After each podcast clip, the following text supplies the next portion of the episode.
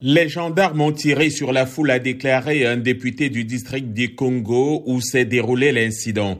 Mais le médecin chef de l'établissement où des victimes ont été transportées dit avoir comptabilisé 9 morts sur le coup et 33 blessés, donc 5 décédés une fois à l'hôpital, dont 14 morts au total.